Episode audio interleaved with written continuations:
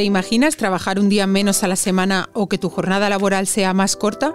El coronavirus nos ha traído el teletrabajo y está por ver si también nos dejará una semana laboral de cuatro días.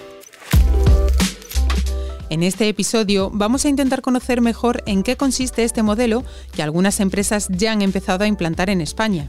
Y además hablaremos del ERE de CaixaBank, de sus perspectivas en bolsa y de los últimos cambios en la declaración de la renta.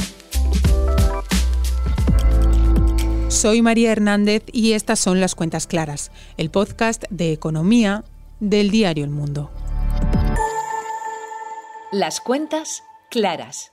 El Gobierno ha puesto en marcha un proyecto para aprobar con un grupo de empresas españolas una semana laboral con cuatro días de trabajo.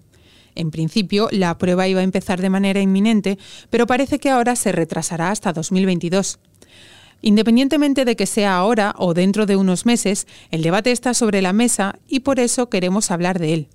Para hacerlo, he llamado a María Álvarez, empresaria, copropietaria de la cadena de restauración La Francachela y una de las impulsoras de la campaña Cuatro Suma. Hola María. Hola, ¿qué tal? Si te parece, empezamos por aquí. ¿Qué es Cuatro Suma? Cuatro Suma es la pata española de la campaña internacional por la semana de cuatro días y lo que proponemos, decimos que, después de este eh, cambio tan brutal que hemos vivido en esta pandemia es el momento de ir hacia adelante con, la, con esa reducción de la jornada de la semana laboral a cuatro días. ¿Y cómo se organiza una semana con cuatro días de trabajo? ¿Estaremos solo de lunes a jueves? ¿Estaremos menos horas cada día? ¿O cómo se plantea una semana así? Pues en realidad, de la misma manera que se plantea la semana laboral ya, ¿no? Hay un estándar, eh, más o menos un símbolo, que ahora mismo es la semana de cinco días y que nosotros queremos que en el futuro sea la semana de cuatro días, pero luego cada empresa organiza sus, jornadas de trabajo eh, de la manera que les resulta más conveniente. Entonces, esa reducción de la semana a cuatro días se puede materializar en que todo el mundo tenga tres días libres en el fin de semana o en que a lo mejor haya un día libre entre la semana para algunos trabajadores o para algunas empresas o incluso en una reducción de, de las horas hasta 32 horas en cinco o en seis días. Tampoco, tampoco habría por qué no hacerlo así.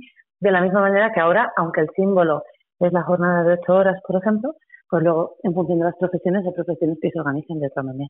Y cuando se propone reducir la semana a cuatro días, ¿significa que también nos reducen el sueldo, que cobraremos menos? Nosotras apostamos y en la campaña internacional apostamos por eh, mantener siempre los salarios, porque la, razón por la que la semana de cuatro días es una medida eh, transformadora y que va más allá del mercado laboral es que les ofrece a las empresas el reto de tener que transformarse para ser más productivas.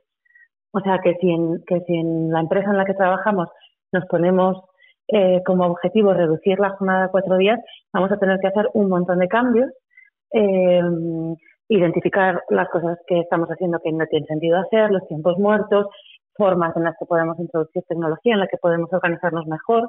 Y ese ejercicio ¿no? de reducir las horas pero manteniendo los salarios es el que tiene como consecuencia el incremento de la productividad que estamos buscando, ¿no? Y de la competitividad que estamos buscando y que necesitamos para, para hacer esta reducción.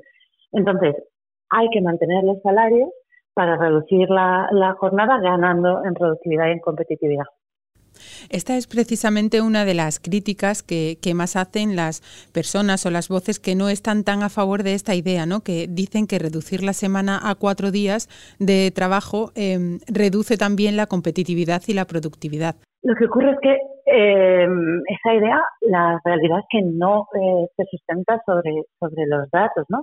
Para empezar, sabemos que a lo largo de la historia la reducción de la, de la jornada laboral ha ido acompañada de un incremento de la productividad. O sea, las horas trabajadas eh, vienen reduciéndose desde el 1850 más o menos y la productividad no ha más que subir. Luego también sabemos que los países donde se trabaja de media menos horas son los más productivos. En eh, Dinamarca, Finlandia, los países del norte de Europa tienen la media de horas trabajadas más baja del mundo y la productividad más alta del mundo.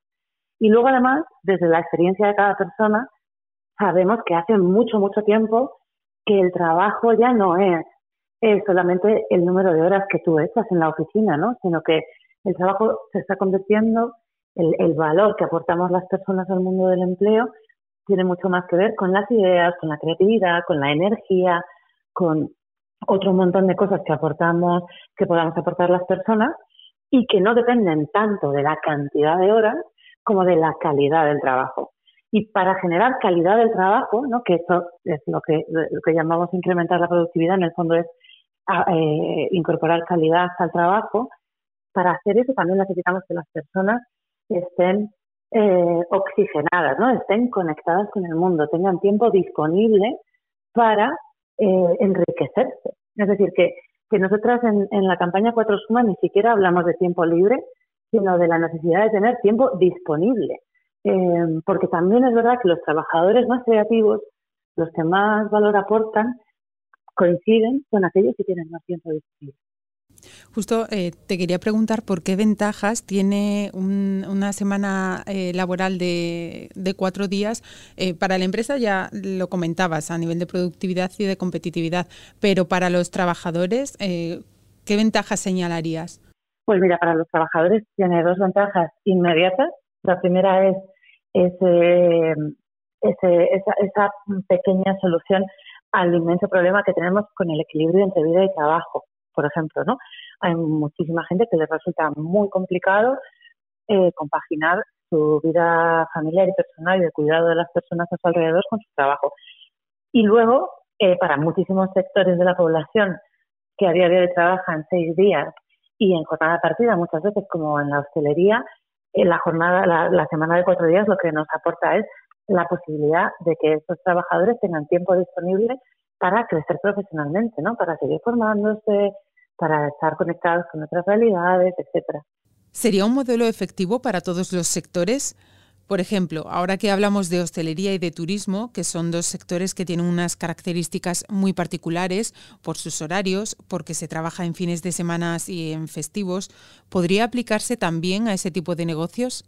Claro, de, hecho, eh, yo soy propietaria de una pequeña cadena de restaurantes y nosotros hemos implementado la, semana de cuatro días porque lo que pensamos es que es precisamente en esos sectores que se consideran de más baja productividad, ¿no? que muchas veces los modelos de negocio están basados en la existencia de un trabajo precario, muy barato, pero muy poco productivo y muy poco efectivo, esos sectores son precisamente los que más necesitan esa revolución de la productividad y de los modelos de negocio, ¿no?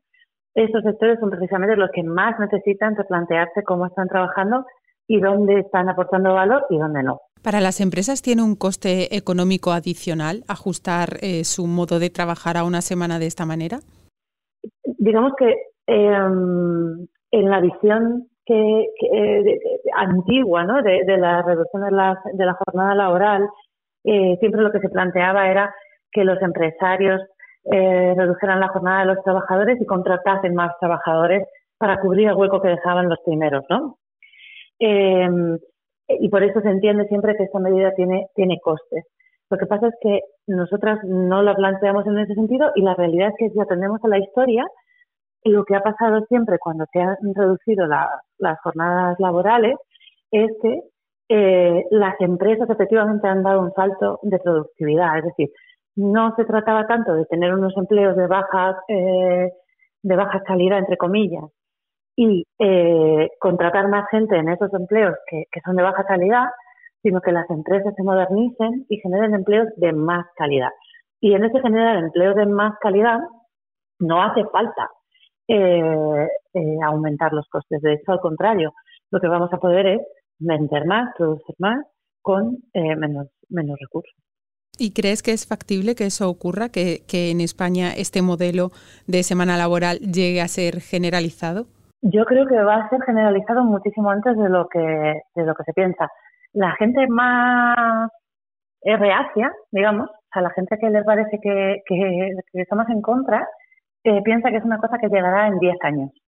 Nosotros lo que estamos viendo, nosotros lanzamos esta campaña en mayo y en la misma semana que lanzamos la campaña eh, nos llamaron muchísimos medios, pero desde entonces eh, nos ha pasado un huracán por encima porque se está acelerando este proceso muchísimo y en, todos los países.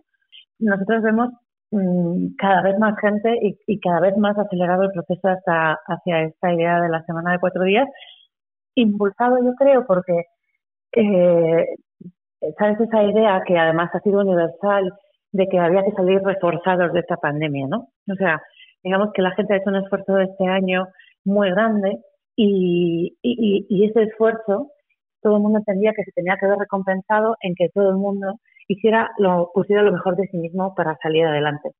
Y sin embargo ahora tenemos una, una, una especie de orfandad de ideas eh, nuevas y de progreso y de futuro, ¿no? O sea, como que, que no estamos viendo eh, muchas transformaciones.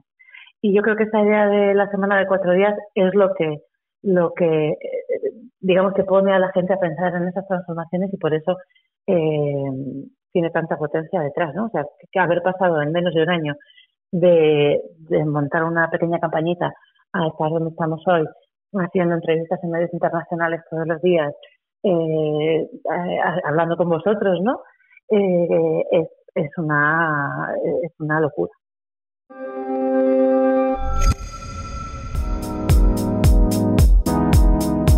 La semana pasada hablábamos en este podcast de las claves y de las novedades que trae este año la declaración de la renta.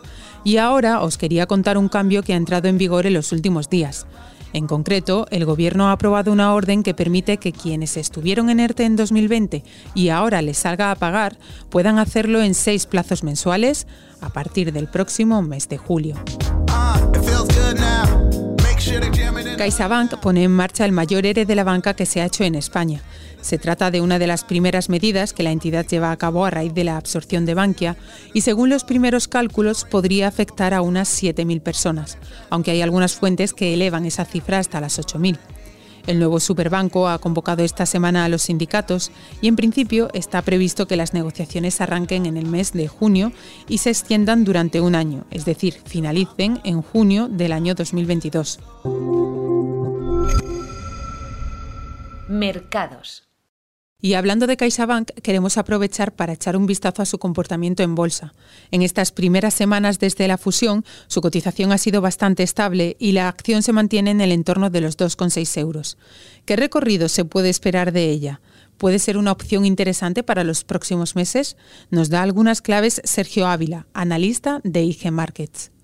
Las acciones de CaixaBank se han recuperado con claridad desde que dejase mínimos en octubre y a partir de ahí, pues lo que hemos tenido ha sido una fuerte recuperación. Eh, durante el mes de, octubre, a finales de octubre, tuvimos eh, varias noticias importantes. Eh, por un lado, publicó resultados, reportó los resultados del tercer trimestre, que es cierto que tuvo un beneficio de 522 millones frente a los 644 del año anterior y durante los nueve meses primeros del año había tenido un beneficio peor del, que tuvo el año anterior, fueron 726 millones frente a 1.266, pero justamente después de eso tuvimos la gran noticia a nivel general de que eh, pues teníamos vacunas y que las vacunas eran aprobadas y que por lo tanto pues eso podría conllevar a una recuperación a nivel general en el mercado. Eso hizo que pues eh, compañías de sectores cíclicos como es el sector bancario empezasen, los inversores empezasen a descontar que los beneficios podían recuperarse y podrían mejorar y a partir de ahí pues hemos tenido un primer impulso que se ha generado con eh, una confirmación de una figura de doble suelo al romper los 2,20 y esto nos activa un objetivo teórico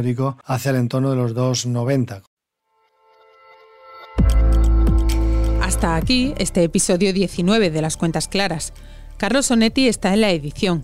Yo soy María Hernández y nosotros volvemos el lunes. Hasta entonces puedes seguir toda la actualidad en el mundo, elmundo.es y nuestras redes sociales. Gracias por escucharnos. Las cuentas claras.